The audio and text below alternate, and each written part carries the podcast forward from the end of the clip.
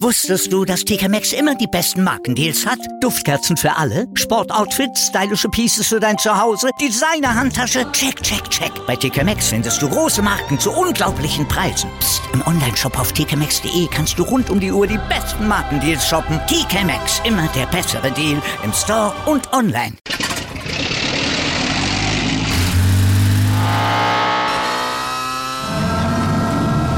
Von 0 auf 100. Aral feiert 100 Jahre mit über 100.000 Gewinnen. Zum Beispiel ein Jahr frei tanken. Jetzt ein Dankeschön, rubbellos zu jedem Einkauf. Alle Infos auf aral.de. Aral, alles super. Stell uns keine Fragen und wir erzählen dir keine Lügen. Das war ein Zitat von Fred und George Weasley.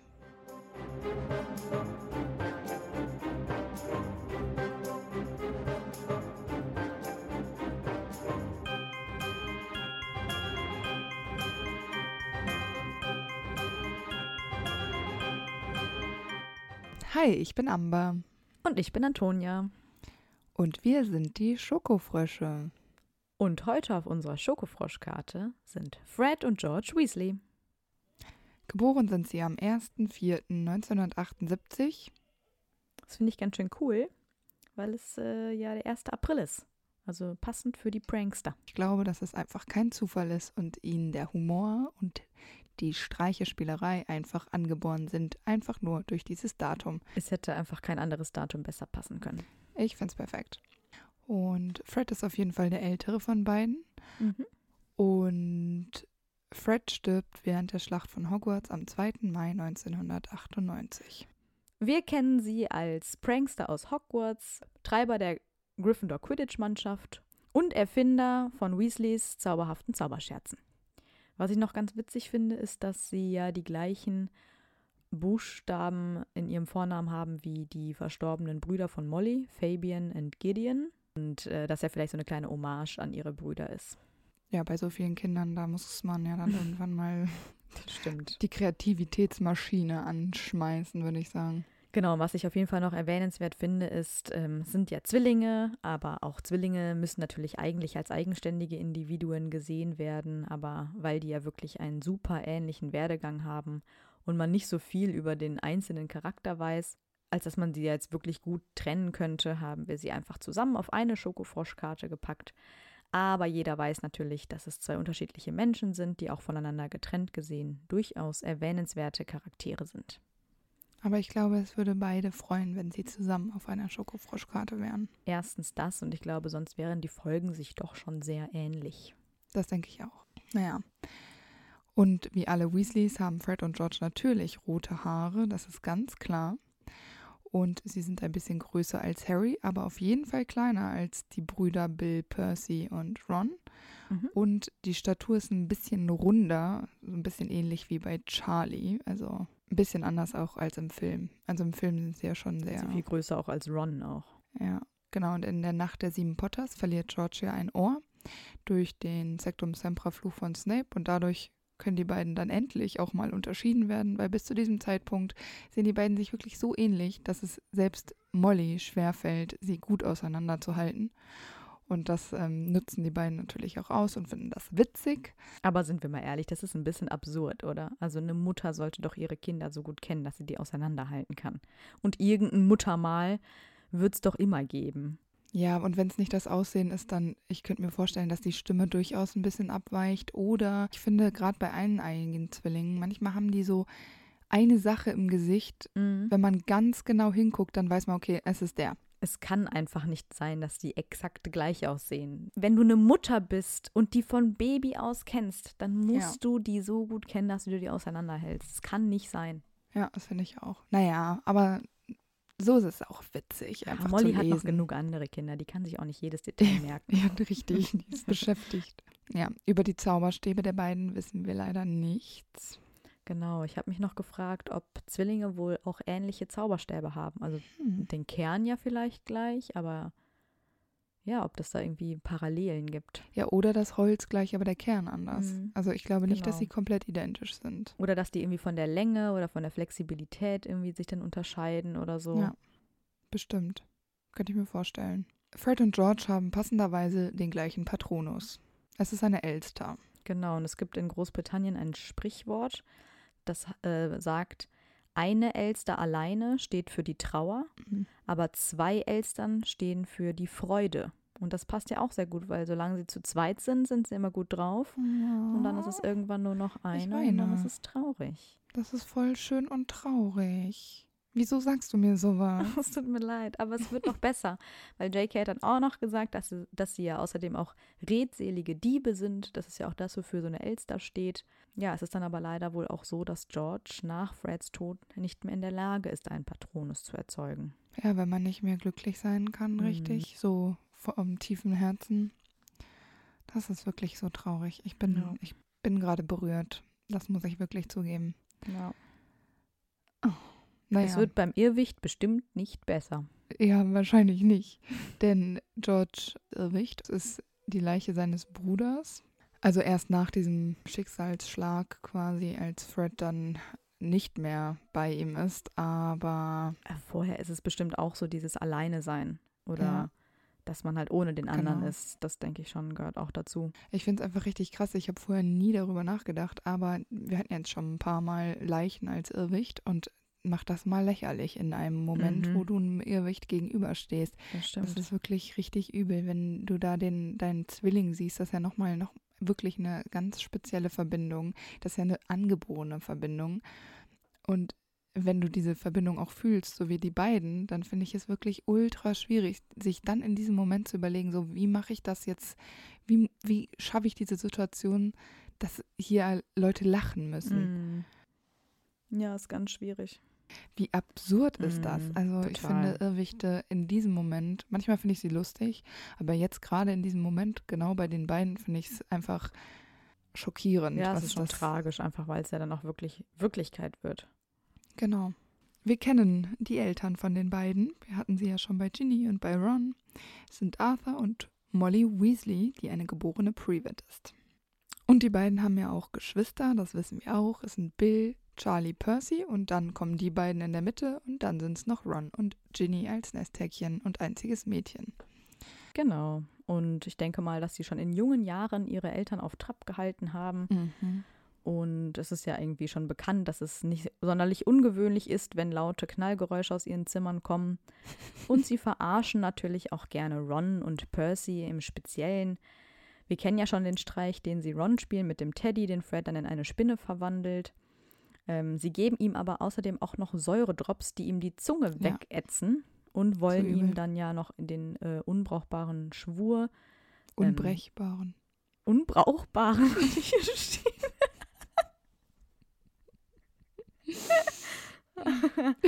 Das ist ein guter Schwur. Stop. Okay, warte, ich sag das nochmal. Und außerdem wollen sie ihn dann ja auch noch zwingen, den unbrechbaren Schwur zu leisten. Einfach nur aus Spaß. Mm. Und es ist absolut kein Spaß, aber das Nee. haben wir bei Ron in der Folge ja auch schon erwähnt.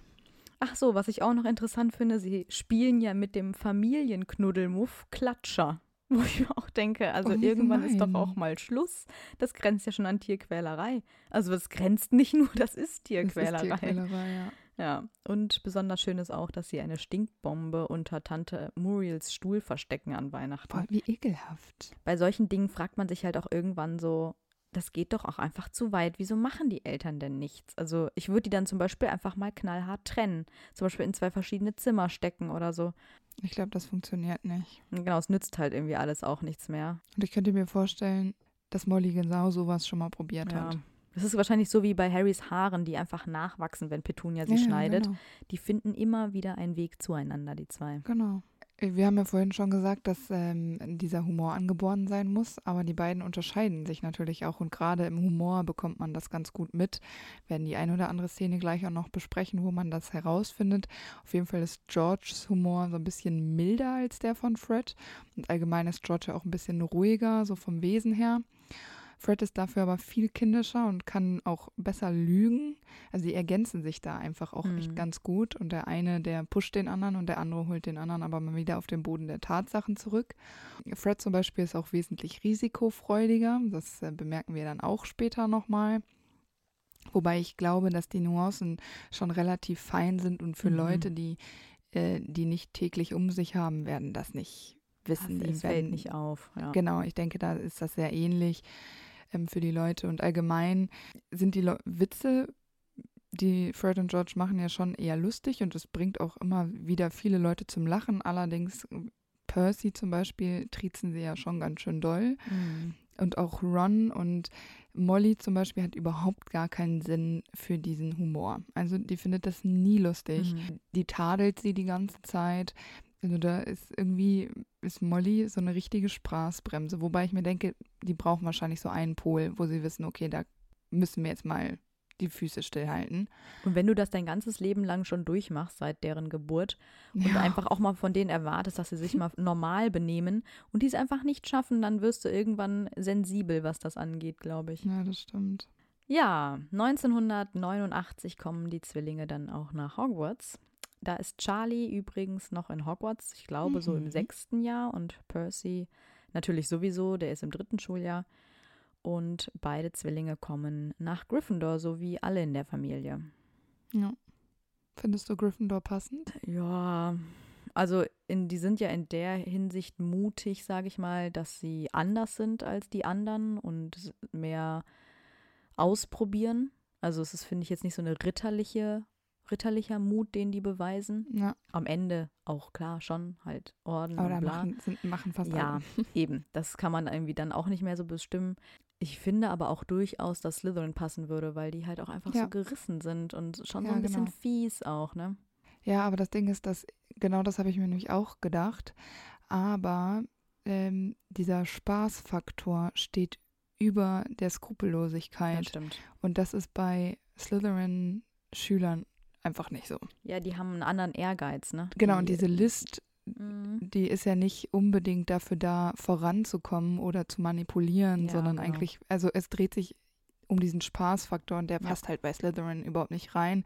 Ich hatte noch überlegt, Ravenclaw, weil sie ja schon Mhm. klug sind und auch kreativ, aber diese Art von Kreativität ist nicht das, was Ravenclaw-Schüler ausmacht. Ja, das stimmt. Und klug sind viele Gryffindor-Schüler und Auch Slytherin-Schüler sind, sind klug. genau, genau, Das sind halt einfach verschiedene Arten von Intelligenz, die sich auf die Häuser dann verteilen. genau.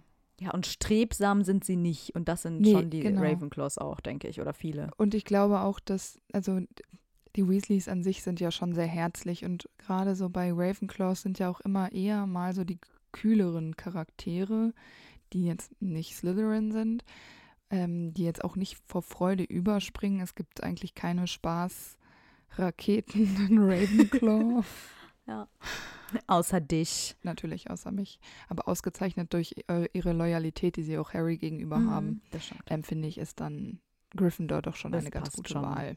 Und ich Ja. glaube wirklich auch, dass es einfach so ein Familiending ist. Es ist, steht überhaupt Ja, nicht in Frage, irgendwo anders hinzugehen. Eben. Und das spürt der Hut ja auch. Ja, genau. Ja, und in Gryffindor freunden sie sich schnell mit Lee Jordan an, der ja auch ihr bester Freund wird. Sie verstehen sich auch immer gut mit den Gryffindor-Jägerinnen Alicia Spinnet, Angelina Johnson und natürlich auch mit Oliver Wood. Der ist Hüter im Quidditch-Team. Genau. Ja, und in der Schule sind sie sehr schnell dafür bekannt, dass sie eben sehr lustig sind. Sie brechen irgendwie immer wieder die Regeln, machen sich einen Spaß daraus, anderen Streiche zu spielen. Und ich glaube, so diese Stinkbomben, die haben es ihnen wirklich angetan, denn deswegen werden sie ja dann in Filchs Büro buxiert und klauen dort die Karte des Rumtreibers, indem George übrigens eine weitere Stinkbombe zündet und Fred sie dann heimlich nimmt. Ja, und vor allen Dingen, war die nicht in der, in, in der Schublade oder so? Genau, in der Schublade, wo irgendwie so steht, besonders gefährlich oder so. Ja, genau. Und ich meine, für die ist es ja auch einfach nur ein Stück Pergament, das sie mitnehmen. Ich meine, man weiß natürlich nicht, wie sie das dann gelöst haben. Weil Snape es auch nicht kann. Genau, spätestens im fünften Schuljahr haben sie den Dreh ja raus, weil sie es ja Harry Ja. zeigen. Aber wie? Also ich meine, da gibt es so verschiedene Theorien, die habe ich gelesen, so klar per Zufall, dass sie dann irgendwas ausprobiert haben. Irgendwie soll die Karte auch kleine Hinweise gegeben haben, wenn man den Satz so fast richtig sagt. Aber ich finde den Ah, Satz schon okay. sehr präzise. Finde ich auch. Aber vielleicht hat sich die Karte denen ja auch offenbart, weil sie gespürt hat, dass es ehrwürdige Erben sind. Und das finde ich einen ganz coolen Gedanken. So ein bisschen nostalgisch. Und ich finde das eigentlich auch passend zu den Rumtreibern selbst, dass Genau. die solche Hintertürchen Ja. einbauen. Dass du dich so einem Snape versperrst, aber Genau. halt dann so Fred und George, die halt einfach cool sind und ähnliche Gedanken haben, äh, dass es denen dann halt irgendwie einfacher gemacht wird. Ja, das finde ich auch. Und ich glaube, dass sie das schon relativ früh rausgefunden haben, wie die Karte funktioniert. denke weil auch. sie ja, wenn sie sie Harry übergeben in Harrys dritten Schuljahr, also ihrem fünften, Mhm. können sie alle Wege auswendig und alle Geheimgänge kennen sie. Und deshalb ähm, sind die irgendwie Hogwarts-Spezialisten quasi. Das stimmt. Und deshalb werden sie da schon eine Zeit lang mit rumgespielt haben, schätze Ja. ich. Denke auch. Auch, dass keiner gefragt hat, warum lauft ihr immer mit so einem Pergament hier rum? Ja. Ja, und die hatten ja auch keinen Tarnumhang, ne? Äh, eben. Also nachts werden die sich wahrscheinlich auch nicht rausgeschlichen haben. Das ist dann wahrscheinlich eher so, um Hogwarts zu erkunden, nehme ich mal an, haben sie das benutzt. Also auch lustig, ne? Weil wenn die einmal haben die ja den Stempel Witzbolde aufgesetzt bekommen, Mhm. eigentlich ab dem ersten Schuljahr und keiner achtet auf die. Oder was? Laufen die dann da immer so rum und keiner schert sich, was die planen? Ich glaube eher ist es so, oh Gott, was haben die schon, was haben die schon wieder? Was führen die da im ja, und wir Schilde? wissen ja, dass das ähm, Lehrpersonal durchaus mal nicht hinguckt. Genau. Ja, und wo die Karte vielleicht auch ähm, hilfreich für die beiden ist, ist, äh, dass sie offenbar im siebten Stock im Bad einen Scherzartikelladen eröffnen. Und das ist ja schon sehr früh. Ich stelle mir das so ein bisschen vor wie so illegale Drogendeals. Man verabredet sich so heimlich im Bad, ne? Ja, wenn die dann so ihre Koffer auspacken Ja, und genau. dann auf dem Klo so, nee, präsentieren. Den, den Umhang so öffnen und dann flattern da an den Seiten die, die Scherzartikel runter, wie so Scheckkarten oder so. Ja. Und alle sind dann so, oh, aber leise sein, psch, psch, psch, Genau. und nuscheln nur so durch die Gegend. Ja. Aber ich meine, die sind ja offenbar sehr kreativ und haben auch einen Geschäftssinn. Ähm, ich meine, da sind die ja Fall. immerhin elf erst. Und da habe ich mich gefragt, wie sind die denn an diese Artikel gekommen? Aber vielleicht haben sie die auch einfach dann, den, also durch die Karte, diesen Geheimweg nach äh, Mhm. in den Honigtopf gefunden und haben halt quasi die Sachen geklaut da. Anders kann ich es mir gar nicht Wahrscheinlich, ja. Also Ja, irgendwie muss müssen die so ja auch sein. sonst an Geld gekommen sein, das sie ja nicht hatten von ihrer Familie her. Äh, Ja gut, aber die haben bestimmt schon von Anfang an dreckige Wetten gemacht. Und so. Genau, es muss verboten gewesen Genau. sein auf jeden Fall. Also sie werden bestimmt immer mehr Geld gehabt haben als alle anderen Weasleys. Genau. Nicht nur, weil sie zu zweit waren und man das verdoppelt quasi, was Ja. einer hat. Nee, nee. Im zweiten Schuljahr werden sie dann beide Treiber. Ich finde das ein ganz toller Zufall. Aber die haben Mhm. ja dann auch schon in ihrer Kindheit zu Hause im Fuchsbau geübt, schätze ich. Genau, mit dem Knuddelmuff. Ja, das geht gar nicht.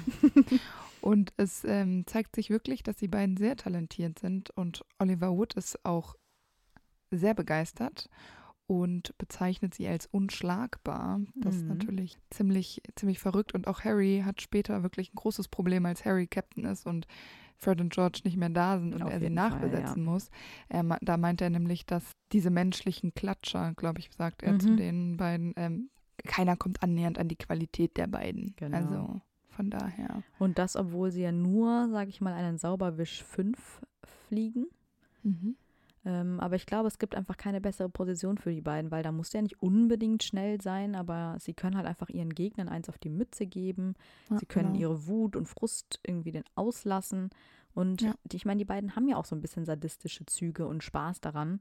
Ähm, Ja, aber äh, in dieser Position machen die ja was Gutes damit. ja, das denke ich auch. Offenbar haben die beiden ja in früheren Jahren zumindest noch gute Noten, denn Ron sagt ja dann später, als er Harry kennenlernt, dass sie sehr clever sind und es alles ihnen zufliegt. Dass sie magisch was auf dem Kasten haben, das wissen wir ja. Und so Zaubertränke und sowas, das ist ja auch sehr interessant für die, für ihre ähm, explosiven Mischungen. Genau. Und ich meine, intrinsisch haben die beiden ja schon einig, für einige Dinge Motivation, um das zu lernen. Ich meine, zu, zu, zumindest solange es für die beiden Sinn macht. Und Ron sagt, glaube ich, dass ähm, die beiden Top-Noten haben. Also das sagt er in seinem ersten Schuljahr. Das, dann muss er ja vom vergangenen Schuljahr sprechen. Das dürfte deren zweites Schuljahr dann gewesen sein. Da haben die anscheinend noch Top-Noten. Das ändert sich ja aber radikal. Deswegen glaube ich, war es vielleicht in den ersten Jahren noch halt wirklich interessant für die, weil sie halt da noch wirklich Dinge gelernt haben, die sie mitnehmen konnten in ihre Produktion, sage ich mal. Ja, das kann durchaus sein, schätze ich. Und wenn du einmal so die Basics kannst. Genau. Den Rest haben sie sich dann selber beigebracht. Da brauchen sie keine Lehrer mehr. Genau, weil die haben ja kein Problem damit zu experimentieren und sich Genau. auszuprobieren. Und ich glaube, die mögen es sogar, wenn Sachen schief gehen. Das ist einfach so ein bisschen wahrscheinlich auch dieses Ja, so Risiko. Trial and Error. Genau, dieses äh, risikofreudige. Einfach ausprobieren, was passiert, wenn ich explosiv und explosiv Mhm. mische. Genau. Ja, und in Fred und George drittem Schuljahr kommen dann auch Ron und Harry nach Hogwarts. Die beiden erkennen Harry ja dann auch schon direkt am Gleis. Was ich total krass finde, ist, dass sie Ron ja erzählen, er müsse zur Häuserverteilung gegen einen Troll kämpfen. Und dann frage ich mich, wieso glaubt er denen das eigentlich überhaupt noch? Also ich würde denen eigentlich gar nichts mehr abkaufen. Und wieso löst das eigentlich keiner der anderen Weasleys auf? Also ich meine, Ich Percy zumindest könnte doch auch mal einen Hint geben oder so. Also ich meine, dass dieser Hut noch nie Gesprächsthema bei den Weasleys war, ist dermaßen absurd. Ja, das müsste Ron eigentlich besser wissen. Ja, und Bill und ähm, Charlie werden sich ja auch mal unterhalten haben. Eben. Und die werden ja nicht so einen Quatsch erzählt haben. Und ich würde mich immer viel mehr auf Bill und Charlie verlassen. Ja, klar. Vor allem, wenn es sowas Absurdes ist wie, du kämpfst gegen einen Troll mit elf und du kannst nicht mal zaubern. Also das ist so dermaßen abgespaced. Das kann überhaupt nicht die Wahrheit sein. Ja, ich weiß auch nicht. Vielleicht möchte Ron auch einfach manchmal zu Dumm sein. gutgläubig sein. Also, Aber die Zwillinge freunden sich ja dann auch mit Harry an, weil er ist Ja. ja mit Ron befreundet und natürlich aber auch, weil er ja auch in die Quidditch-Mannschaft kommt. Und Fred und George haben natürlich auch die Hoffnung, dass sie mit Harry endlich mal wieder gewinnen können. genau. Weißt du, eine Sache finde ich noch ziemlich witzig.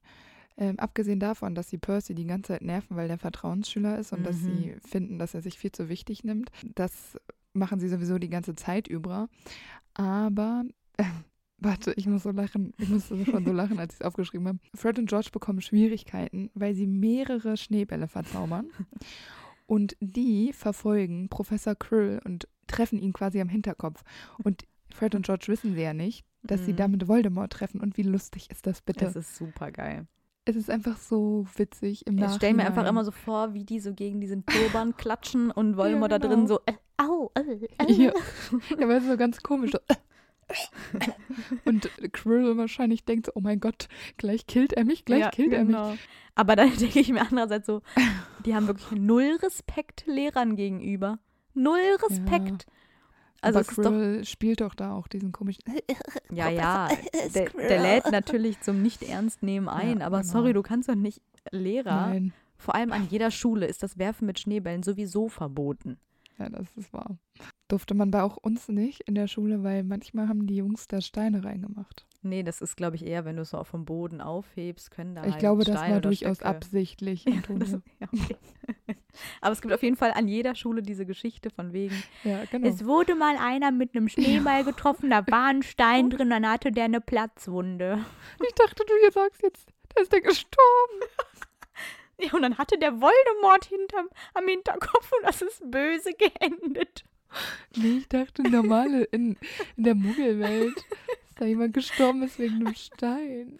Das wäre ein bisschen krass, glaube ich, wenn du das dann irgendwelchen Kindern erzählst. Ja, da, damit es wirklich abschreckend ist. Naja. Ach, schön. Aber ich glaube, so richtige Schwierigkeiten bekommen sie nicht, weil es Ja. passiert auch einfach nichts. Nee, Quirrell hat wahrscheinlich nicht mal die Eier, das zu verpetzen. Nee, wahrscheinlich nicht.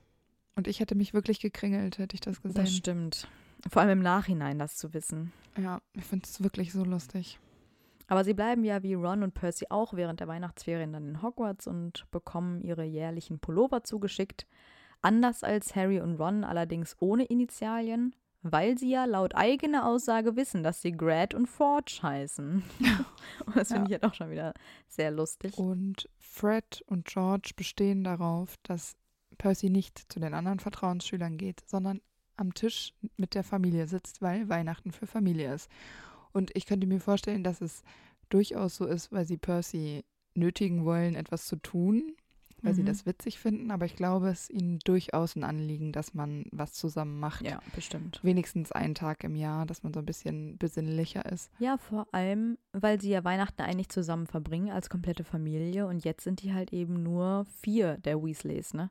Und dass man es Ja, dann genau. wenigstens zusammen verbringt, ja. Ja, und ich glaube, sie haben halt dieses Hochnäsige von Percy auch satt und wollen Ja, ihn da so ein bisschen genau. runterholen von seinem hohen Ross. Und das finde ich schon ganz gut. Ja, und weil Harry das letzte Spiel dann verpasst, weil er natürlich im Krankenflügel liegt, versuchen Fred und George ihm dann zur Genesung eine Kloschüssel zukommen zu Ja. lassen. Und das ist ja dieser Gag, den die eben halt auch am Anfang auf dem Gleis mit Mhm, Mrs. mit Weasley Ginny, ähm, machen, genau, weil Mrs. Weasley irgendwie sagt, mach das nicht. Fred und George dann sagen, doch, doch, Ginny, wir schicken dir die Kloschüssel. Ja, Und weil sie halt wissen, dass Harry das gehört hat, machen sie hier eben auch diesen Gag. die sind so witzig. Wie In unangenehm. Die Weasleys bringen Harry öfter mal in eine unangenehme Situation. Ja, die sind halt einfach knallhart, ne? Die nehmen halt auch kein Blatt den Mund und posaunen einfach raus. Ja. Aber am Ende sind ja auch die Zwillinge super stolz auf Ron, weil der ja diese brillante Schachpartie spielt. Mhm. Das finde ich cool, dass auch wenn sie Ron ärgern und dass dann aber am Ende auch solche herausragenden Leistungen auch gewürdigt werden und dass es etwas für Fred und George bedeutet. Also da ist eben nicht nur alles Witz. Also sie wissen, ich glaube, das sagen sie später auch, sie wissen einfach irgendwie, wo eine gewisse Grenze ist. Ja. Ich glaube, bei sowas, so bei familiären Dingen, Mhm. die auch emotional sind, wissen sie auch, irgendwann ist eine Grenze erreicht und dann ist es zu viel und wir bleiben vorher kurz, also wenn auch nur ganz knapp, sie bleiben aber vorher stehen. Das stimmt. Ja, ich glaube eh, dass Familie für die eine ganz, ganz hohe Priorität hat und sie für ihre Familie auch viel aufgeben, viel zurückstecken. Und ja, sehen wir auch immer wieder, wenn Draco äh, eben die Weasleys angreift. Ja, da fühlen sie das sich ja auch immer gleich mit angegriffen. Das würde Percy nicht so machen. Das stimmt, ja. Und auch im nächsten Schuljahr sind sie ja auch wieder sehr loyal und unterstützen Ron, weil dieser macht sich ja die ganzen Ferien lang Sorgen, weil er nichts von Harry hört und deswegen beschließen dann Fred, George und Ron, das fliegende Auto von ihrem Vater zu stehlen und Harry zu befreien. Haben wir auch oft genug gesagt, was für eine aberwitzige Aktion das hier schon wieder ist. Was sich aber hierbei zeigt, ist, anders als im Film, kommen die nämlich ins Zimmer rein weil sie nämlich erstmal noch die Sachen von Harry aus einem Raum klauen müssen. Den hat nämlich Onkel Vernon alles eingesperrt, also die Koffer und so. Ja, ja genau, also alles, was mit Hogwarts zu tun Genau, hat. die hat er ganzen. Schulsachen. Ja. Ja, sie beherrschen nämlich auch Muggeltricks. Zum Beispiel können sie mit einer Haarnadel das Schloss zu Harrys Zeug öffnen. Und Fred sagt, es ist wichtig zu wissen, auch wenn diese Tricks eben etwas länger dauern als Magie. Die sind so klug. Meinst du, die haben so ein Tutorial geguckt? Nee, das glaube ich nicht. Aber ich könnte mir vorstellen, dass das einfach so, das sind so Experimentierer. Mein Bruder ist auch so einer. Die probieren so lange und irgendwann klappt es dann und dann können die das. Ich finde, diese Art von Ehrgeiz ist halt nochmal echt ganz anders als andere, wie eine Hermine zum Beispiel, die ja, Ja. sehr ehrgeizig da ihre Schulsachen durchbüffelt. Aber diese Art von Ehrgeiz, das ist echt, also es kann positive Seiten haben, aber es bestimmt auch negative Seiten. Ja, vor allem denke ich mir das, weil ähm, sie ja sagen, ja, okay, du benutzt keine Magie und kannst es halt mit Muggeldingen lösen.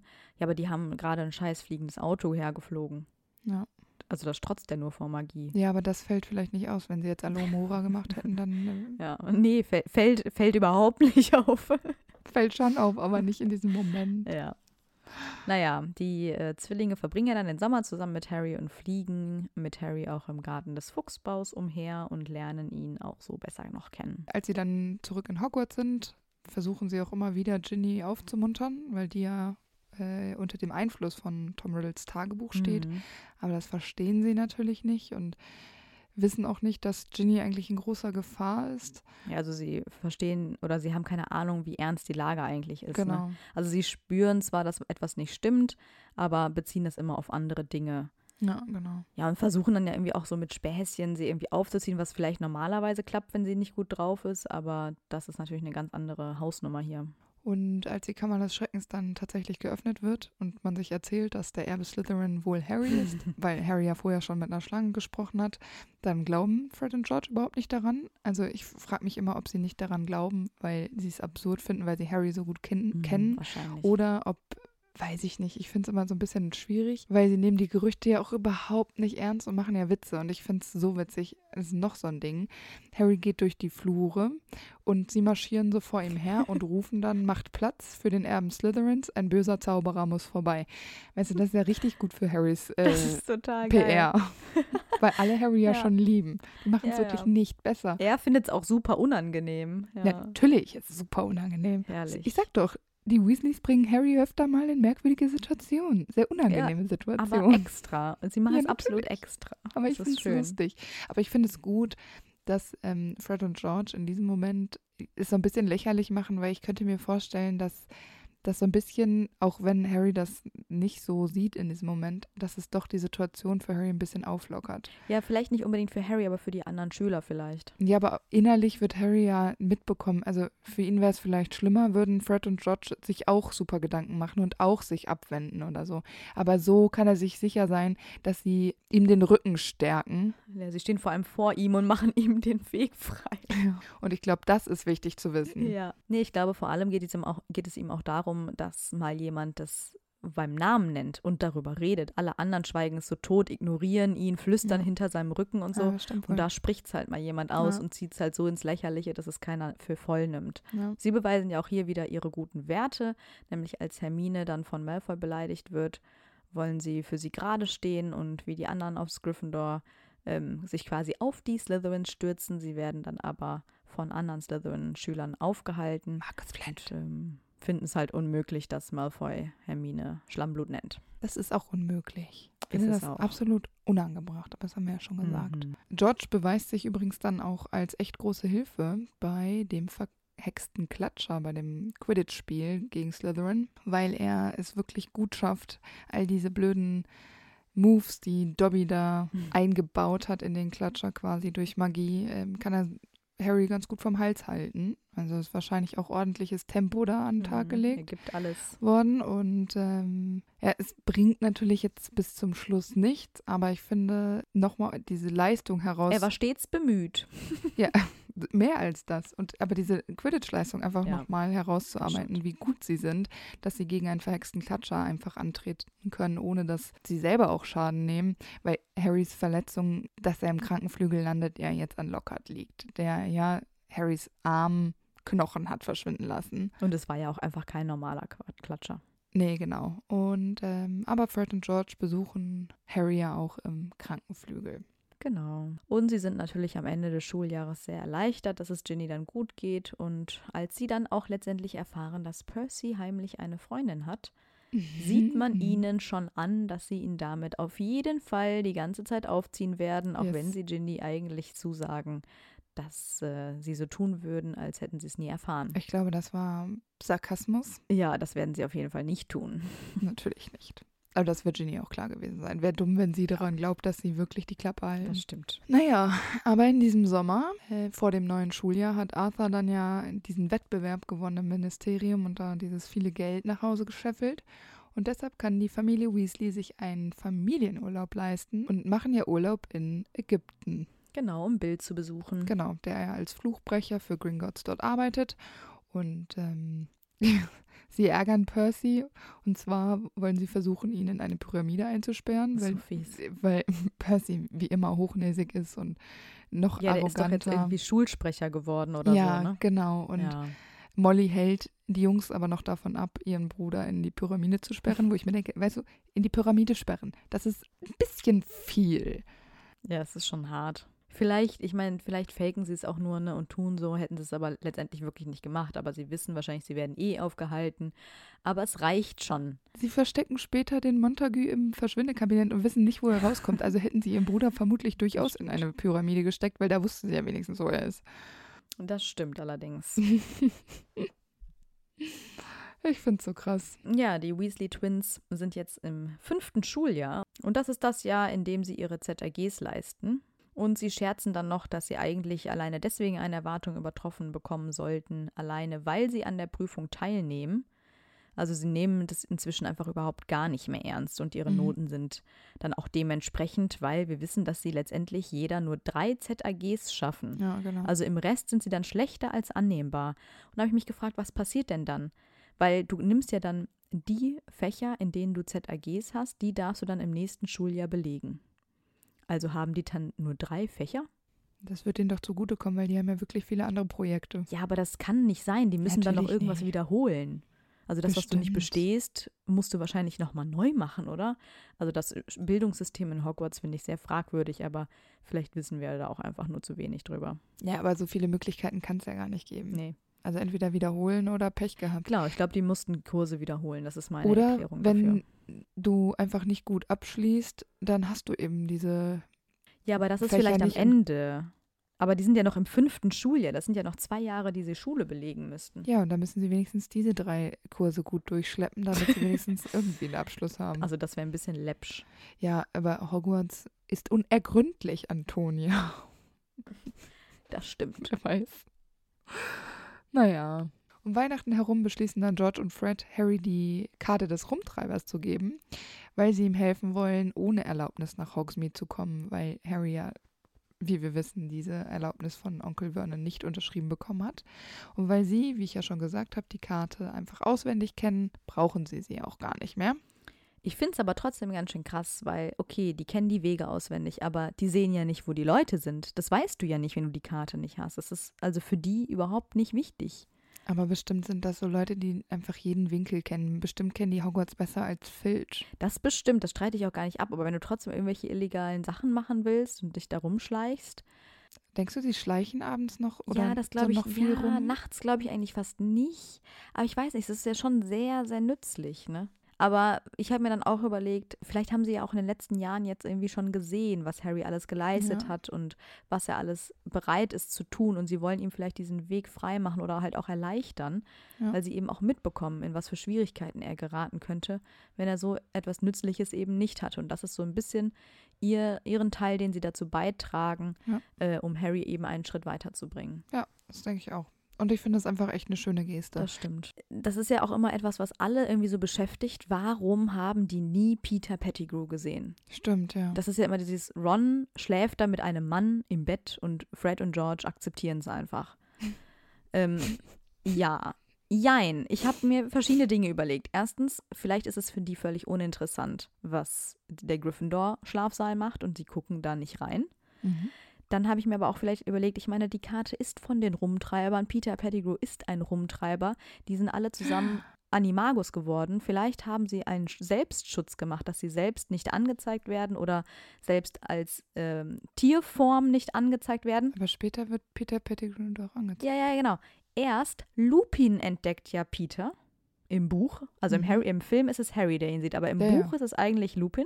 Und vielleicht hat er dann diesen Schutz aufgehoben, um nach Sirius Ausschau zu halten, der ja Mhm. sich um Hogwarts rumtreiben sollte, hat dabei zufälligerweise Peter Pettigrew entdeckt.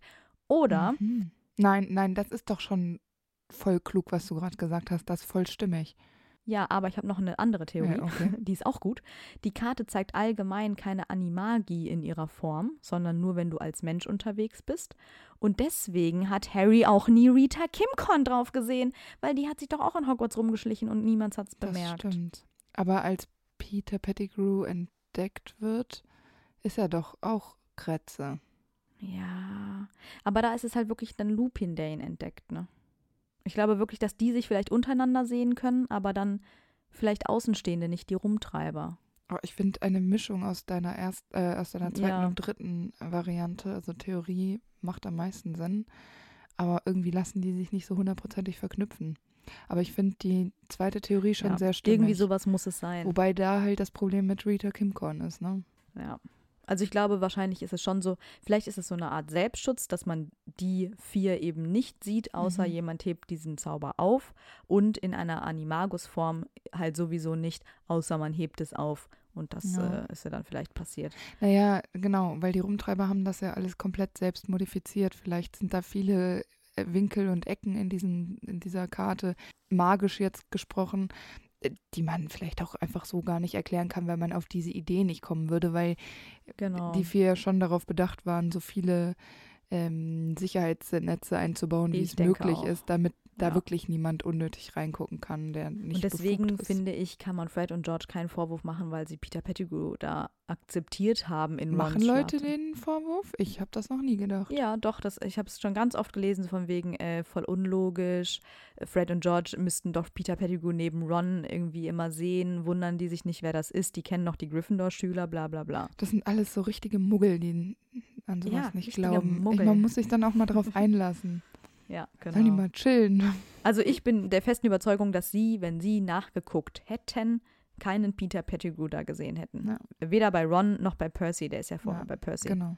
Ja, also wie gesagt, ich finde deine Ansätze sehr gut. Aber in diesem Schuljahr sind ähm, Fred und George ja nicht nur gemein und machen Scherze, sondern sie sind ja auch hilfreich, weil sie auch Harry trösten, weil der ja so ein bisschen down ist wegen diesen Dementorenangriffen und das Dementoren-Down.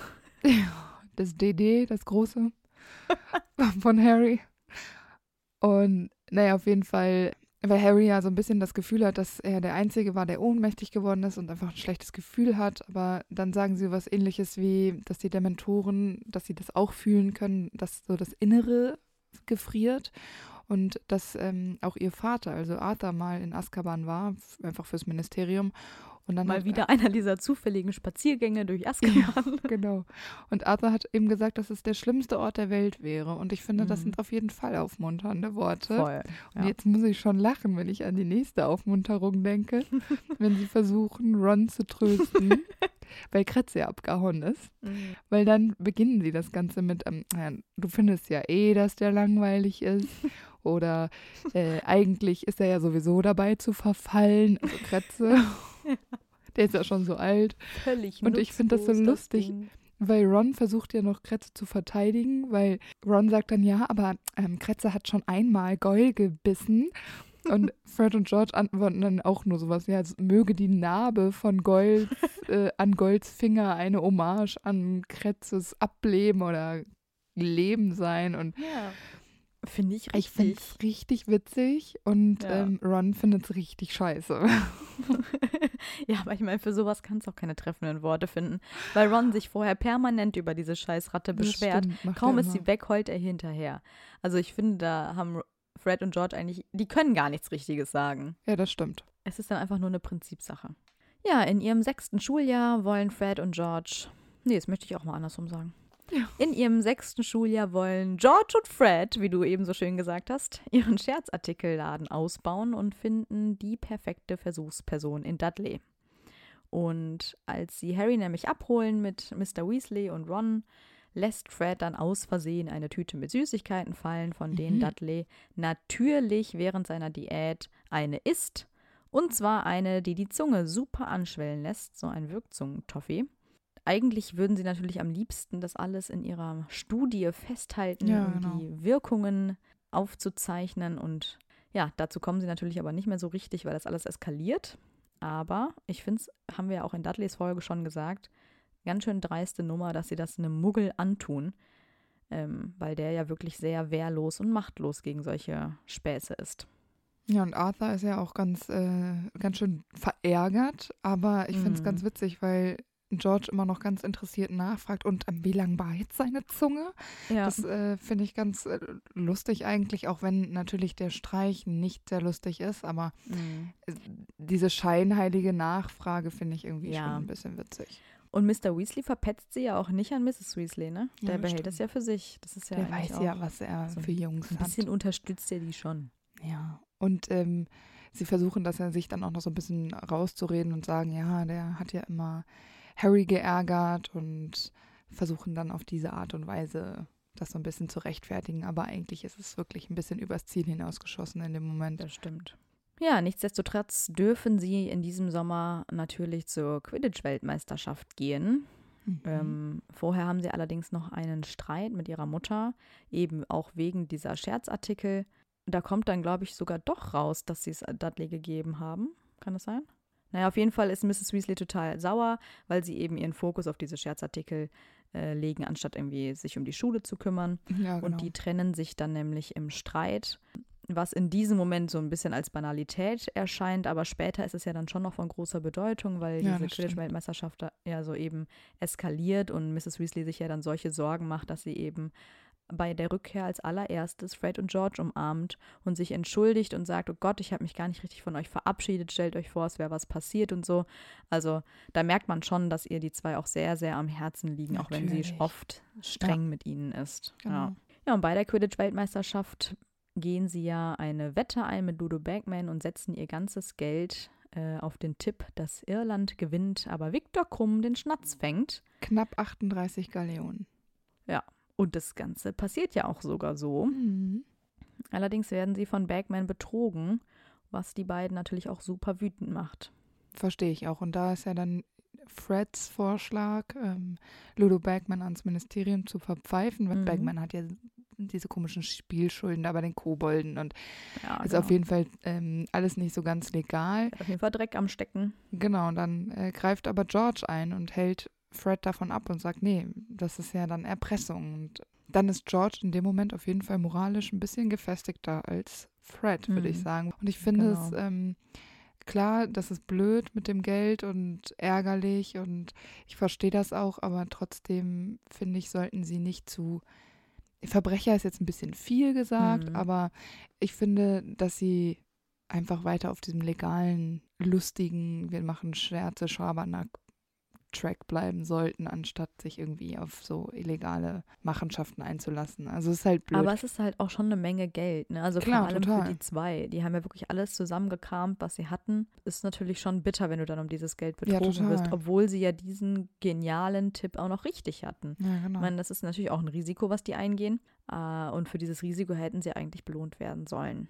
Ja, das finde ich auch. Ich finde es auch schade, aber ich finde, man kann nicht immer gewinnen und das zeigt es hier einfach auch nochmal. Und ich finde, ähm, diesen Lebensweg, den sie dann ja bestreiten, zumindest bis zu dem Punkt, wo sie es gemeinsam machen und den Laden tatsächlich eröffnen, finde ich, ähm, dass sie durchaus mal ein paar Steine aus dem Weg räumen können, weil bis jetzt hatten sie ja, Ja. wirklich nicht so Größe, also keine größeren Beschwerden, ihre Kotzpastillen und Kanariencreme. ja, also diese komischen Sachen, die sie da ausprobieren an, an den Schülern.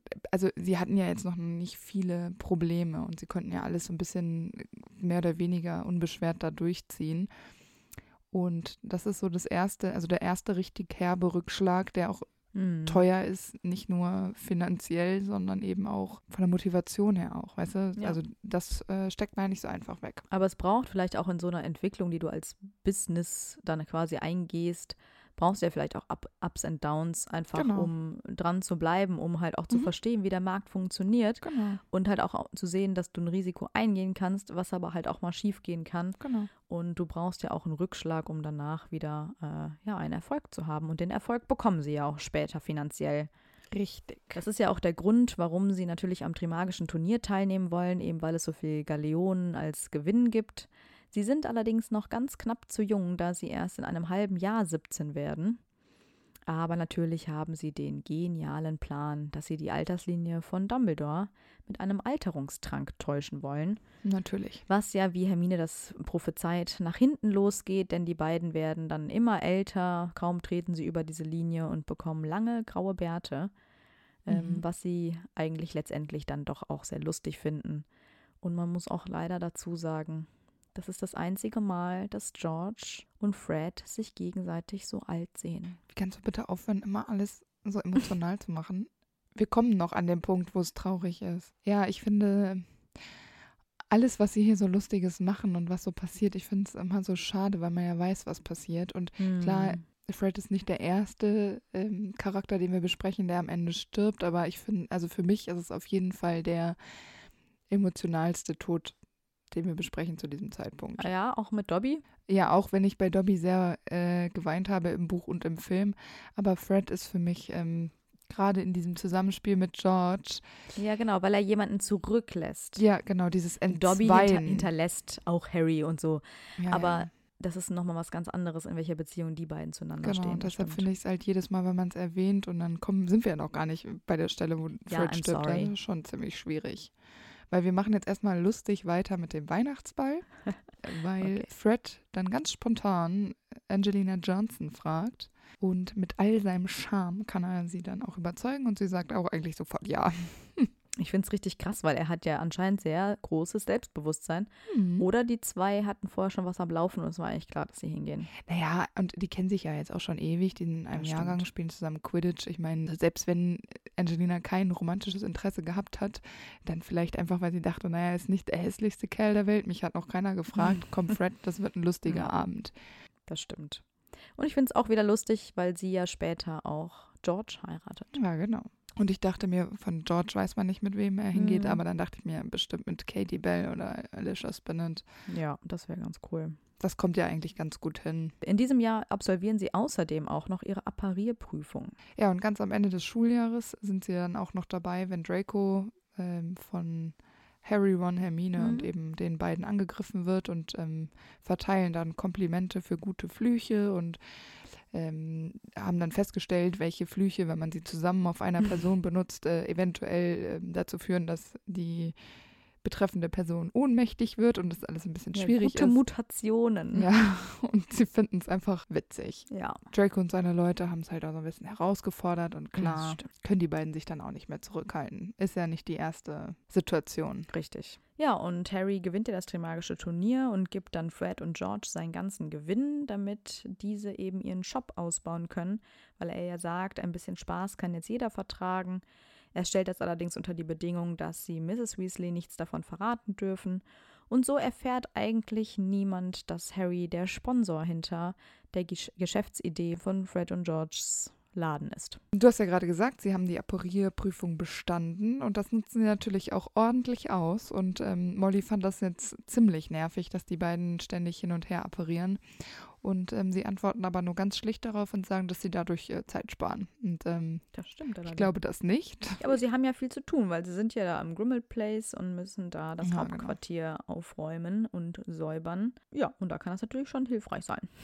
Ich bin mir nicht sicher, weil es ja auch immer so mit so einem Knall einhergeht. Ich bin mir ziemlich sicher, dass du, wenn du gerade frisch die Apparierprüfung abgelegt hast, nicht lautlos apparieren kannst. Und wahrscheinlich auch noch nicht so präzise wie gewollt. Denke ich auch. Und ich könnte mir vorstellen, weißt du, wenn Dumbledore irgendwo hin appariert, dann steht er da wie eine Eins. Und ich stelle mir vor, dass wenn du das gerade erst lernst, dass du durchaus Standschwierigkeiten hast, wenn du plötzlich irgendwo anders wieder auftauchst. Ja, umso wichtiger, dass sie es üben. Ja, genau. Also eigentlich finde ich die Idee, dass sie es üben, gut, weil ich finde, apparieren ist eine sehr sinnvolle Sache in der magischen Welt. Ja. Sie sind natürlich ein bisschen gekränkt, weil sie noch nicht selbst Mitglieder des Ordens werden dürfen, obwohl sie ja gerne wollen. Da ist auch wieder Mrs. Weasleys Ausrede, dass sie eben zu jung sind. Und deswegen müssen sie einfach nur aufräumen, ohne irgendeine andere nützliche Aktion zu tun. Das Aufräumen kommt ihnen allerdings schon gelegen, denn sie können viele Dinge für ihre Experimente sammeln, zum Beispiel Doxys und eine Dose mit Warzhautpulver. Bah. Und außerdem helfen ihre selbst erfundenen Langziehohren, um die Gespräche der Ordensmitglieder zu belauschen, solange die Türen eben nicht verzaubert sind, Wollt sodass sie dann wirkungslos werden. Das funktioniert eher nur am Anfang und im Flur und so, aber immerhin. Was ich übrigens noch ganz lustig finde, weil Harry erfährt das zwar erst im, in seinem sechsten Schuljahr, also später, aber in diesem Schuljahr wollte eigentlich sich Cormac McLaggen schon als Hüter bewerben, aber er konnte nicht an den Auswahlspielen teilnehmen, weil er Doxy-Eier gegessen hatte und es ihm nicht gut ging während der Auswahlspiele. Und da habe ich mir überlegt, hm, warte mal, Doxy, Doxy-Eier, das habe ich doch schon mal gehört. Und vielleicht haben Fred und George ihn einfach vergiftet, damit er die Quidditch-Mannschaft äh, nicht vergiftet. Also damit er bloß nicht in die Quidditch-Mannschaft kommt. Aber vielleicht, weil äh, sie Cormac McLaggen wirklich ätzend finden. Ja, genau. Sie wollten Ja, einfach verhindern, genau. dass er in die Quidditch- Quidditch-Mannschaft kommt und haben deswegen beschlossen, nee, den räumen wir aus dem Weg. Gut gemacht. Naja, aber es ist ja auch das Jahr, in dem Ron Vertrauensschüler wird. Oh ja.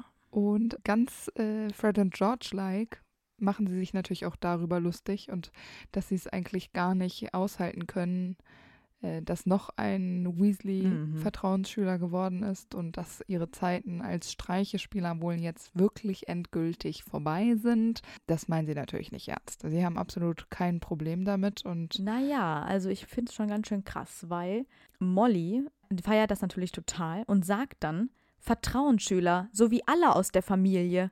Und dann denke ich mir so, naja, die Twins gibt's halt auch noch und die sind halt auch ganz schön angegriffen und War sagen so, Charlie ja, und auch? wer sind wir? Ja, alle. und Bill auch. Ja. Bill war sogar noch Schulsprecher, genau wie Percy. Aber ist ja auch egal, weil die fühlen sich so angegriffen und sagen dann so, ja, äh, toll, alle aus der Familie sind Vertrauensschüler und wer sind wir? Die Nachbarn von nebenan oder was? Ja, das stimmt. Also ich finde es ganz schön assi. ich habe das eher als Witz aufgefasst. Ja, es ist auch ein Witz, mehr oder weniger, aber natürlich fühlen die sich schon auch irgendwie angegriffen, weil es, ich finde es auch ganz schön assi. Die sind zwar irgendwo die schwarzen Schafe, aber so komplett ausgeschlossen zu werden, ist schon nicht so nett. Ja, aber schwarze Schafe ist auch ein bisschen viel gesagt, sind die ja eigentlich auch nicht. Die haben halt andere Prioritäten, aber ich glaube, sie wissen, dass sie andere Prioritäten haben. Ist jetzt, also die sind doch nicht verwundert darüber, dass sie keine Schulsprecher geworden sind. Nee, das, darum geht es ja auch gar nicht. Es geht um dieses, ja, so wie alle in der Familie.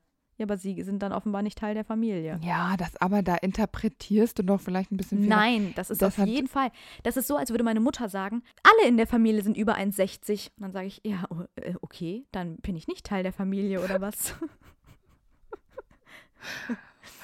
Ähm, ja, ja, ich weiß, was das du ist meinst. schon ein bisschen dreist, finde ich. ja, es ist auf jeden Fall nicht sehr feinfühlig formuliert. Das sehe ich auch ein. Aber ich könnte mir vorstellen, dass die da drüber stehen können. Ja, die stehen da drüber, aber die finden es auch schon nicht nett. Ist ja auch nicht nett. Nö, ist auch nicht nett. Vielleicht ist Molly da ein bisschen weniger feinfühlig, einfach weil sie so glücklich ist, dass Ron das geschafft hat. da, Weil klar. safe ist sie nicht davon ausgegangen, dass Ron Vertrauensschüler wird, weil eigentlich hätte es ja auch Harry werden sollen, aber das hat ja nicht Sie hat es ja auch nicht gesagt, um Fred und George zu ärgern, das ist Nee, ja schon klar. ja, Aber ja, so wie genau. sie es formuliert hat, hat sie einfach sich falsch ausgedrückt. Und das Ja. hat, hat, da ist sie halt bei Fred und George auf äh, ja, Trotz gestoßen. Tja, nicht das erste Mal, schätze ich. Aber Fred und George testen weiter ihre Produkte, sie verkaufen Mhm. sie dann auch. Ähm, und Hermine schafft es irgendwie, sie schon daran zu hindern, diese komischen Snackboxen da. Was sind das? Kann das sein, dass da mehrere von drin sind und man kann sich so durchprobieren? Genau, man kann irgendwie auswählen, was man testen will. Und das testen die an Erstklässlern. genau, an. Erstklässlern. Und Hermine macht das einzig Richtige und droht ihnen damit, es Molly zu schreiben.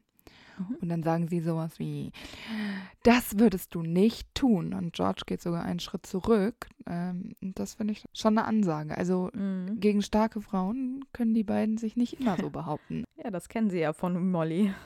Ja, und ich könnte mir auch vorstellen, dass Ginny sich durchsetzen kann, Ja. aber so Leute wie Ron und Percy stinken dann halt ab. Das stimmt. Aber andererseits, als Hermine dann ein blaues Auge bekommt von einem dieser verzauberten Teleskope, die zuschlagen, wenn man draufdrückt, da gibt Fred ihr ja dann sogar eine Heilsalbe. Also die sind ja auch hilfsbereit und nehmen es Hermine dann auch nicht übel. Ja. Oder sind nachtragend oder so.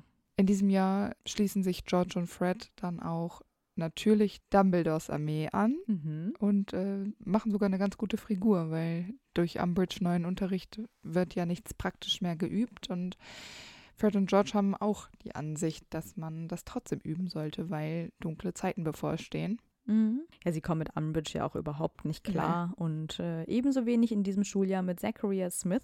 Und die Sprüche, die sie ihm aufdrücken, sind auch echt ganz schön fies. Irgendwie haben die da einmal irgendwelche Metallgegenstände oder so in der Hand. Und er versteht wieder irgendwas nicht so oder will es nicht richtig verstehen. Und dann sagt einer von den beiden so, ja, wir können ihm ja, wir können dir ja mal die Ohren putzen oder auch andere Löcher. Und dann denke ich mir so, okay. Was geht bei euch denn jetzt ab? Ah, das ist echt schlimm. Das ist wie mit dem Korken bei Pieps in der Folge. Ja, vielleicht können sie sich Das ja so eine komische deswegen so gut mit Zweideutigkeit. Pieps verstehen. Ja, das ist ein Humor. Ja, aber nicht ganz so lustig ist wiederum, dass die beiden lebenslanges Quidditch-Verbot Oh ja. von Umbridge bekommen. Und da habe ich, glaube ich, in Dracos Folge ein bisschen Quatsch erzählt, weil es ist tatsächlich so, dass Malfoy ja die Weasleys und Harrys Eltern beleidigt und Mhm. George und Harry in, dann in eine Prügelei mit Draco kommen und Fred wird zurückgehalten von den anderen Quidditch-Leuten. Ich habe halt gesagt, Fred hat George zurückgehalten, but that's not true. Und deswegen ist es ungerecht, dass Fred trotzdem die gleiche Strafe bekommt wie Harry und George. George kloppt Draco in den Bauch. Aber wirklich. Ja, aber nur einer von den beiden auf dem Spielfeld wäre ja wahrscheinlich auch. Ah, Das geht auch nicht. Und ich denke mir, also wir scheren sie ja jetzt hier ein bisschen über einen Kamm und das werden äh, die Lehrer auch machen. Ja, und wenn Molly Weasley ihre Kinder nicht auseinanderhalten kann, dann wird das Umbridge auch nicht können. Ja. Da, die gibt sich auch keine Mühe. Nee. Das ist der doch Ja. egal. Und ich könnte mir vorstellen, dass es sie auch freut, je mehr Verbote sie für irgendwas verteilen Na klar, kann. die nutzt jede Gelegenheit. Ja, deshalb. Kommt ihr gerade recht. Die Weasleys erlitten dann ja äh, dieses Weihnachten einen sehr verheerenden Schlag, weil Arthur Weasley ja von Nagini angegriffen wird. Also, Ja, genau. Und sie besuchen dann ja auch ihren Vater im St. Mungus. Und vor allem Fred ist sehr wütend, weil Percy nicht mal Mr. Weasley im St. Mungus besucht, ja, was die beiden ja noch mehr von Percy entfremdet. genau. Und dann muss Dumbledore gehen, nachdem die DA ja aufgeflogen war mit diesem super tollen Inquisitionskommando da. Und dann ist es ja der nächste Streich, den die beiden spielen, den habe ich ja vorhin schon kurz angesprochen. Äh, dieser Graham Montague möchte Mhm. gerne Hauspunkte abziehen und ähm, das interessiert Fred und George einfach nicht und sperren ihn dann einfach in dieses Verschwendekabinett, ohne zu wissen, was passiert, wo das zweite ist. Was das überhaupt ist, oder? Genau. Denken, vielleicht ist es auch einfach nur ein Schrank oder Es so. ist ja auch kaputt, deshalb ist Ja. dieser Montague ja irgendwie in so einem Nichts zwischen äh, Bergen and Bergs und ähm, Hogwarts. Vor allem ist der auch echt lange weg, ne? Und danach ist der noch voll lange im Mungus. Da habe ich mich auch gefragt, bekommen die eigentlich eine Strafe dafür? Nee. Jeder weiß, ja, jeder weiß, dass Fred und George ihn da reingesperrt haben. Und da Ja. gibt es irgendwie keine Konsequenz. Nee. Also vielleicht hat es äh, der Mont- Montague-Typ da auch wirklich krass verdient für Aktionen, die nicht weiter beschrieben werden. Aber an sich finde ich, ist das schon, ähm, es ist Freiheitsberaubung, es ist Körperverletzung, also sind so ein paar Dinge, finde Ja. ich, ähm, schiefgelaufen. Aber dann kommt ja ihr spektakuläres Ende, wie sie die Schule verlassen. Und zwar mit einem riesen Feuerwerk. Vorher legen sie sich noch kurz mit Umbridge an.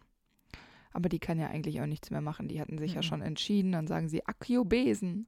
Dann kommen ihre Besen und dann fliegen sie durch die Halle und zünden diese Filibusters Feuerwerkkörper und dann ist es für sie vorbei.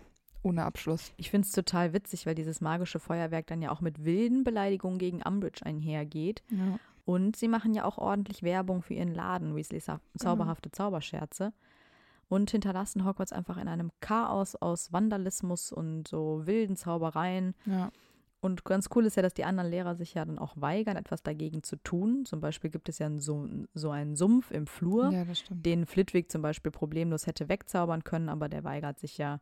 Und genauso ähm, tragen sie dann ja auch nochmal Peeves auf, dass er sich doch bitte weiterhin gut um Umbridge kümmern soll. Tut er ja dann auch. Genau. Und ähm, Flitwick, glaube ich, macht am Ende den Sumpf dann doch weg, aber er behält ein bisschen was davon in einem Glas übrig, weil er findet, dass es fabelhafte Magie ist. das stimmt. Also ich meine, da muss man mal kurz dazu sagen, ich meine, die beiden können durchaus was. Also es ist jetzt nicht nur Larifari, sondern also daran, woran sie Interesse haben, fun das funktioniert dann einfach auch einwandfrei. Da sind sie dann einfach top. Genau, sie beenden Hogwarts quasi vorzeitig. Genau. Mm, Das heißt, sie machen auch eigentlich keinen richtigen Schulabschluss. Brauchen die aber ja auch nicht. Die haben ja nichts, keine größere, also sie haben ja schon einen Plan.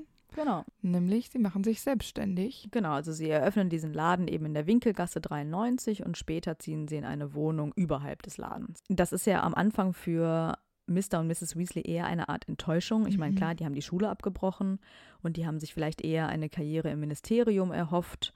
Aber der Laden läuft ja echt richtig gut und die Eltern werden dann besänftigt und sind dann auch sehr stolz auf ihre Söhne. Also warum denken die, dass eine Zaubereiministeriums ähm, Ja, Arbeit für die beiden in irgendeiner Form hingekommen wäre? Ja, macht überhaupt keinen Sinn. Ja, das passt natürlich gar nicht, aber hast du das Gefühl, dass die ihren Söhne kennen?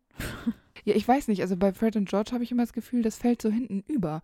Und Ja, dass, genau. dass, die, dass die Pläne machen, ohne da irgendwie tatsächlich den Charakter ihrer Kinder mit einzubeziehen. Weil ich Ja. finde, eine Ministeriums- oder Gringotts Beschäftigung ist für die beiden ja mal so weit weg. Und vor Ja, allem klar. haben die doch schon von Anfang an gezeigt, dass die ähm, so einen Geschäftssinn haben. Und die haben ja auch von Anfang an keinen Hehl daraus gemacht, dass sie da die ganze Zeit Tests machen und Statistiken führen und äh, kleine Kinder vergiften. Ja, das haben die ja nicht umsonst gemacht, sondern das war ja deren Traum. Ja, aber Mr. und Mrs. Weasley waren auch von Anfang an dagegen. Die haben ihre Vorstellung davon, was ihre Kinder für einen vernünftigen Beruf brauchen und was anderes finden sie scheiße.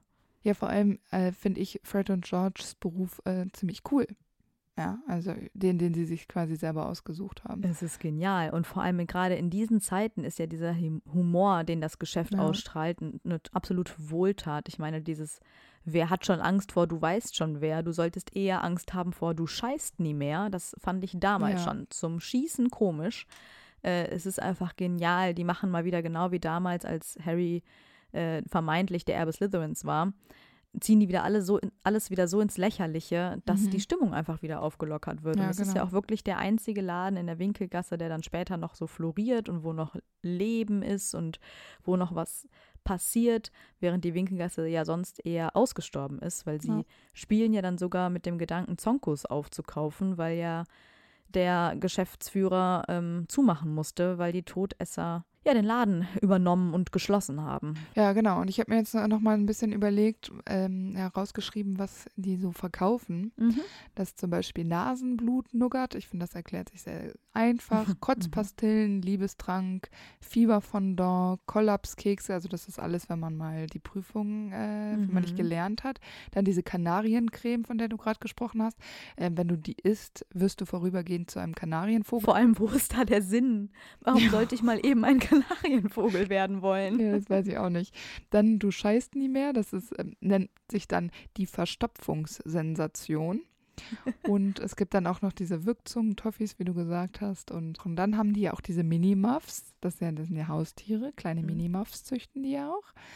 Und dann verkaufen die auch dieses peruanische Finsternispulver, was ja hin und wieder Mhm. mal benutzt wird. Und diese Langziehohren und äh, Stinkbomben. Was wäre es ohne Stinkbomben? Eben. Und die haben auch echt natürlich ähm, ja, so ein kleines Areal für Verteidigung gegen die dunklen Künste auch entwickelt, was auch sehr nützlich ist. So Hüte und Umhänge, Stimmt, die ja, sozusagen wie so genau. Schildzauber auch fungieren, Mhm. die ja dann sogar, glaube ich, auch vom Ministerium aufgekauft wer werden. Ähm, also im Grunde sind die ja irgendwie begabt in allem. Ne? Also Mhm. Verwandlung können sie, Zauberei, Künste sowieso, Zaubertränke, Ja, dann genau. auch pflegemagischer Geschöpfe mit diesen Minimuffs. Sie können fliegen und sie sind halt einfach Businessmänner und Ja. sie können sich wahnsinnig gut verkaufen. Also wenn sie gewollt hätten, hätten sie in Hogwarts ja auch Überflieger sein können, aber sie hatten es Ja. halt einfach nicht nötig. Die hatten halt andere Prioritäten. Und Genau. ich finde das eigentlich schlau von denen, weil sie ihre Energie einfach ähm, so verteilt haben, wie es für sie am besten ist und nicht, was man vielleicht gesellschaftlich annehmen würde, wie man sich entscheidet, sondern sie haben das ganz bewusst gemacht. Ist auch ein toller Charakterzug eigentlich, weil man so sehr zu sich selbst stehen kann, weil man da so eine Passion hat oder einen Traum, den man verfolgt und wirklich unnachgiebig ist und egal wer da was sagt, einfach dazu steht und das haben die beiden ja gemacht. Ich meine, da muss man auch dazu sagen, die sind halt immer zu zweit, ne? Ich meine, es ist natürlich einfacher für Dinge einzustehen, wenn du zu zweit bist und die beiden können sich ja hundertprozentig aufeinander verlassen. Also da gab es Mhm. ja jetzt keine Verräterei. Und dann ist es natürlich wirklich ein bisschen einfacher zu sagen, ja, wir machen das jetzt so, als ich mache das jetzt so. Ja, sie haben einfach super viel geleistet und super viel gearbeitet auch Ja. dafür und werden dann ja auch zu Recht belohnt. Also ich meine, sie Genau. verdienen eine Menge Geld. Später hat Fred nämlich auch noch so Drachenhaut, so einen Drachenhautumhang, der super teuer ist und ja, die geben ja auch zu, dass das Geschäft boomt und Ja. zum Dank darf sich Harry ja auch alles aus dem Laden nehmen, was er möchte, ähm, weil die beiden ja auch sehr, sehr dankbar sind dafür, dass er das ermöglicht hat. Genau. Aber Ron gegenüber zeigen sie sich als waschechte Geschäftsmänner, denn er bekommt keinen Familienrabatt, ähm, woraufhin er so wütend ist, dass er Fred eine sehr rüde Geste zeigt. Mittelfinger? Ja, Oder mehr. Die Zunge rausgestreckt, nehme ich mal an. Nein. Das meinte ich. Aber Fred und George ziehen dann ja auch Ginny damit auf, dass sie ja so viele Jungs datet und wollen ihr dann so einen Liebestrank verticken, beziehungsweise den hätte sie ja nicht nötig und so. Und ja, sie wissen schon, ihre Dinge auch gut zu verkaufen. An diesem Weihnachten sind die Zwillinge im Fuchsbau und feiern mit der Familie, äh, als Scrimgeour mit Percy auftaucht. Und die Zwillinge bewerfen dann gemeinsam mit Ginny Percy mit Pastinakenpüree, sodass er Bah. dann das Weite sucht. Das finde ich auch echt ganz schön krass. Weil Percy lässt sich ja nur blicken, eben um irgendwie, ja, diese Situation ein bisschen aufzulockern. Dabei ist das ja sehr, sehr unangenehm, dieses Aufeinandertreffen. Ja. Pastinakenpüree, ekelhaft. Sobald sie volljährig werden, werden sie auch Teil des Ordens. Das wollten sie ja vorher schon, jetzt können sie es auch werden. Genau. Und sie sind auch in der Nacht der sieben Potters dabei. Fred fliegt nämlich mit seinem Vater auf dem Besen und bei den beiden weiß man jetzt nicht genau, was da ähm, genau passiert. Mhm. George fliegt dann ja mit Remus und wird von Snape angegriffen und dabei durch den Fluch verliert er ja dann sein Ohr. Das habe ich ja ganz am Anfang schon gesagt. Und Fred ist natürlich total verärgert und äh, in Panik und in Aufruhr, dass sein Zwilling ein Ohr verloren hat und macht sich natürlich Sorgen, weil das ja auch ein dunkler Fluch ist. Also man kann dieses Ohr auch nicht mehr reparieren. Ja, aber George nimmt es ja dann eigentlich auch schon direkt mit Humor, auch wenn Genau. Fred nicht so mit der Witzeauswahl von George zufrieden ist, der ja irgendwie sagt, er ist ein Schweizer Käse, ne? Ja, er ist löchrig auf jeden Fall. Ja, löchrig, genau. Und sagt dann, dass Molly sie jetzt endlich unterscheiden kann. Ja, genau. Was ich noch ganz cool finde, ist, dass sie dann ja auch Ron helfen, den Ghoul so zu verzaubern, dass er eben aussieht wie Ron, damit es nicht auffällt, dass Ron selbst auf Horcrux-Suche ist. Genau, weil dann kommt ja die Hochzeit von Bill und Fleur und da sind natürlich auch Fred und George dabei. Aber die Hochzeit wird ja von Todessern überrannt und man weiß jetzt nicht genau, ob die fliehen konnten oder auch vom Ministerium verhört worden sind. Allerdings gehe ich davon aus, dass sie wirklich auch gekämpft haben. Genau, und man sieht sie auf jeden Fall auch noch auf der Hochzeit ähm, mit ein paar französischen Mädels flirten. Also sie lassen da auch nichts anbrennen. Hm. Genau, und während des Kriegs ist dann sehr wahrscheinlich Fred zu Gast bei Potter Watch. Also Ron ist sich da nicht zu 100% sicher, aber wir gehen einfach mal davon aus, dass es Fred ist. Er nennt sich dort Nager bzw. Beißer. Sein Freund Lee Jordan ist nämlich dort der Moderator und sie diskutieren dann über Voldemort und den Krieg und berichten eben für alle, die auf Harrys Seite sind, die tatsächlichen Geschehnisse. Und ich finde es im Englischen ein bisschen cooler noch, weil sie als Zeichen gegen diese Rebellion, als Decknamen, alle einen Namen mit R haben. Also wir haben Royal, wir haben Romulus, Mhm. wir haben River und eben Fred ist Rodent bzw. Rapier. Und Lee nennt nämlich Fred dann aus Versehen Rodent, das bedeutet Nager. Also es passt halt gut zu den Weasleys, Mhm. wegen Wiesel. Weaselby. Der gehört ja auch zu den Nagetieren.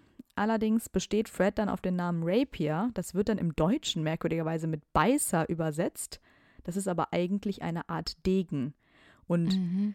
könnte halt einfach für seinen messerscharfen Humor stehen oder sowas. Und er will halt auf jeden Fall auch einen tiefgründigen und edlen Namen haben, wie die anderen eben auch und nicht einfach nur das Nagetier sein. Ich wollte gerade sagen, gut, dass sie es im Deutschen so toll übersetzt haben. Ja, das geht halt total verloren im Ja, Deutschen. genau. Finde ich echt ein bisschen blöd. Auch dieses mit dem R. Ja. Aber was ja ganz schön ist, ist, als das Trio eben Freds Witze dann im Radio hört, er macht sich so ein bisschen lustig über Snape und das fehlende Shampoo und über Voldemort, der im Urlaub ist. Das ist halt irgendwie so das erste Mal, dass das Trio wieder zusammen lachen kann und ja, wahrscheinlich auch erstmal das letzte Mal für längere Zeit, denn Ja. kurz darauf werden sie ja von den Greifern aufgegriffen. Haha. Und am, ganz am Ende lassen sich die Zwillinge natürlich auch nicht nehmen, an der großen Schlacht von Hogwarts teilzunehmen und für die gute Sache zu kämpfen. Und Fred und George werden ja von Kingsley da beauftragt, die Geheimgänge zu verteidigen. Mhm. Es sind sieben Geheimgänge, soweit ich mich erinnere, und das sind Mhm. zwei. ähm, ja, Ah, die kriegen das hin, null Problemo. aber wahrscheinlich ist es auch sinnvoll, weil die beiden ja wirklich wissen, wo die sind und Ja. wie man da reinkommt und was für Kniffe man braucht. Diese Priorisierung der verschiedenen Mhm. ähm, Geheimgänge können wahrscheinlich die beiden am besten einschätzen. Und als die Todesser dann ins Schloss äh, kommen, kämpft Fred ja neben seinem Bruder Percy, weil Percy hat sich ja dann irgendwie bekehrt und hat sich mit der Familie versöhnt. Mhm. Aber die kämpfen ja erstmal gegen Percys ehemaligen Chef Pius Thickness. Und es ist ja noch ganz lustig, weil Percy sich dann auch so ein bisschen lustig macht über ihn und ein paar Witze reißt. Und ähm, während des Kampfes wird dann Fred bei einer Explosion außerhalb des Raums der Wünsche von Augustus Rookwood getötet. Genau, allerdings eben mit einem Lachen auf den Lippen, weil Percy diese Witze gerissen hat. Genau. Percy ist wirklich in dem Moment sehr loyal, warum auch immer, aber es äh, hat sich ja geändert. Wenn auch spät, bleibt er so lange bei Freds Leiche, bis Harry ihm helfen kann, seinen Leichnam zur Seite zu schaffen. Mhm. Und später kommt dann Freds Leichnam natürlich auch in die große Halle, wo die anderen sind. Und dann können eben auch alle trauern und es ist wirklich sehr traurig. Und ich habe im Buch auch sehr stark geweint. Mhm. Ich fand es auch super traurig und ich finde, es ist auch so ein bittersüßer äh, Tod, Ja. gerade für die Twins. Ja. Und einfach super herzzerreißend, weil er halt irgendwie dann noch lacht, während er stirbt und Ja. Ah, es ist dann irgendwie auch so tragisch, weil es ist genau die zwei Mal, wo die beiden getrennt sind, sind sie verletzbar. Also George, der das Ohr verliert, als Fred nicht dabei ist Genau. und Fred stirbt dann, als George eben nicht dabei ist. Und da merkt man halt wieder, wenn sie getrennt sind, sind sie irgendwie verletzbar. Und das ist schon echt super sad. Ich finde es auch total traurig und ich finde es auch im Film traurig, obwohl ich glaube, dass es eine relativ schnelle Sequenz ist, weil überall dann so Steine hin und her fliegen. Aber im Buch, und ich muss es einfach nochmal sagen, das siebte Buch war das erste, was ich gelesen habe und worauf ich gewartet habe. Und ich habe wirklich nicht damit gerechnet. Mhm. Und äh, gerade für die, die äh, vielleicht auch das die Bücher nicht so intensiv gelesen haben oder sie gar nicht gelesen haben. Also ist es im Buch wirklich herzzerreißend. Freds Tod nimmt natürlich alle total mit und nicht nur seine Familie, sondern natürlich auch Harry und Hermine. Die standen ihm ja auch sehr nahe und am schlimmsten ist es ja wirklich für George, weil mhm. seine bessere Hälfte jetzt einfach nicht mehr da ist und einen Zwilling zu haben, ist, glaube ich, schon etwas Besonderes. Das ist einfach ein, eine Special Connection, die man wahrscheinlich, als wenn man keinen Zwilling hat, nicht nachvollziehen kann. Und es ist dann einfach ein riesiges Loch, was Fred da zurückgelassen hat. Ja, voll. Und das macht eben zum Beispiel Molly auch total wütend und auch Percy, der dann nach Rookwood sucht. Und Molly hat ja dann diese Energie, hm. auch Bellatrix zu töten. Und wir haben ja in Bellatrix-Folge auch irgendwie gesagt, dass wir es nicht ganz nachvollziehen können, was Molly da passiert ist. Aber jetzt das nochmal so aufgedröselt, naja, vielleicht dann schon. Sie hat ja schon einen Sohn verloren. Ja, stimmt. Ja, und im Grunde müssen sie ja auch alle weiter funktionieren. Also ja. es geht ja einfach nicht, dass sie einfach zusammenbrechen. Und genau. man sieht ja George sogar auch noch später, wie er gemeinsam mit Lee Jordan Yaxley besiegt. Also auch für ihn geht der Kampf ja weiter und genau. das wird dann vielleicht auch in dem Moment noch ein bisschen verdrängt. Ne? Ja, die Schlacht ist eben nicht vorbei. Ich kann mir auch einfach nicht vorstellen, dass George jemals über Freds Tod hinwegkommt. Nee, auch weit auch nach der Schlacht. Ja meine, wir wissen dann ja, dass er, wie gesagt, Angelina Johnson heiratet und die haben dann auch zwei Kinder. Fred zu Ehren heißt der Sohn eben Fred und die Tochter heißt Roxanne und Ron führt ja auch mit ihm dann später den Laden weiter. Genau. Ja, abschließend lässt sich auf jeden Fall sagen, dass die Zwillinge die Hogwarts-Zeit nicht nur für Harry, sondern natürlich auch für den Leser immer aufgeheitert haben, einfach weil sie immer für eine lustige Stimmung gesorgt haben. Ich glaube, meine absolute Lieblingsstelle im vierten Buch, was ja mein Lieblingsbuch ist, ist auch die Stelle, wo Fred und George und Hermine, Ron und Harry in der Eulerei aufeinandertreffen, als Fred und George Ludo schreiben wollen. Und da gibt es eine Stelle, wo die alle gleichzeitig reden. Und es finde ich unglaublich lustig, unglaublich geschickt und einfach total genial dämlich.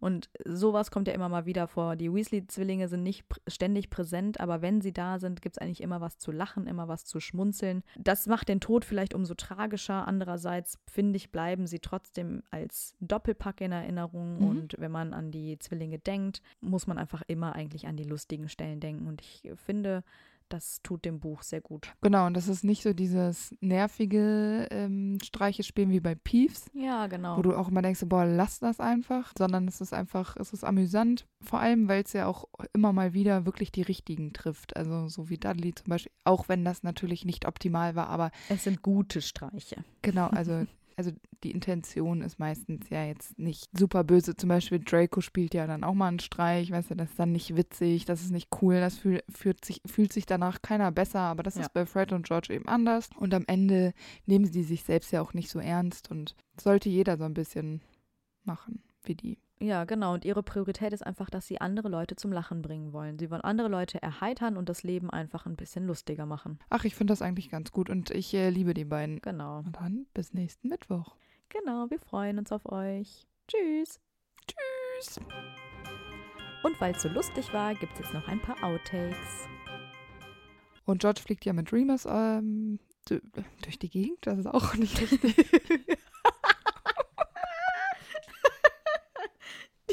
Machen so einen kleinen Ausflug. Eine kleine Kaffeefahrt. Äh, George fliegt dann ja mit Remus und verliert dabei ja sein Ohr. Das habe ich ja ganz am Anfang gesagt. das ist ihm einfach abgefallen. Na, wo ist es denn? Hier ist dein Ohr. Was ist mit dir? Hast du einen Radler du nicht sagen, er verliert dann sein Ohr. Das ist so, als würde ich irgendwie mein Handy verlieren. Aber er verliert es noch. George fliegt dann ja mit Remus und ich habe das aber hier so aufgeschrieben. Ich kann das jetzt nicht anders sagen, da musst du es sagen. Macht sich natürlich Sorgen, weil das ja auch ein dunkler Fluch ist. Also man kann dieses Ohr auch nicht mehr reparieren. Das ist einfach weg. Und ist dann aber.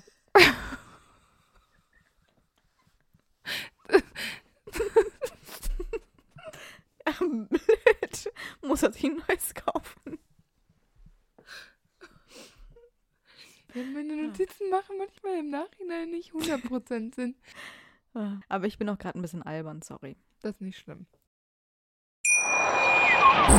Wieder live von Ihrem Toyota-Partner mit diesem Leasing-Auftakt. Der neue Toyota Jahreshybrid. Ab 179 Euro im Monat. Ohne Anzahlung. Seine Sicherheitsassistenten laufen mit. Und ja, ab ins Netz mit voller Konnektivität. Auch am Start die Toyota Team Deutschland Sondermodelle. Ohne Anzahlung geht's in die nächste Runde. Jetzt los sprinten zu Ihrem Toyota-Partner. Wusstest du, dass TK Maxx immer die besten Markendeals hat? Duftkerzen für alle, Sportoutfits, stylische Pieces für dein Zuhause, Designer-Handtasche, check, check, check. Bei TK Maxx findest du große Marken zu unglaublichen Preisen. Psst. im Onlineshop auf tkmaxx.de kannst du rund um die Uhr die besten Markendeals shoppen. TK Maxx, immer der bessere Deal im Store und online.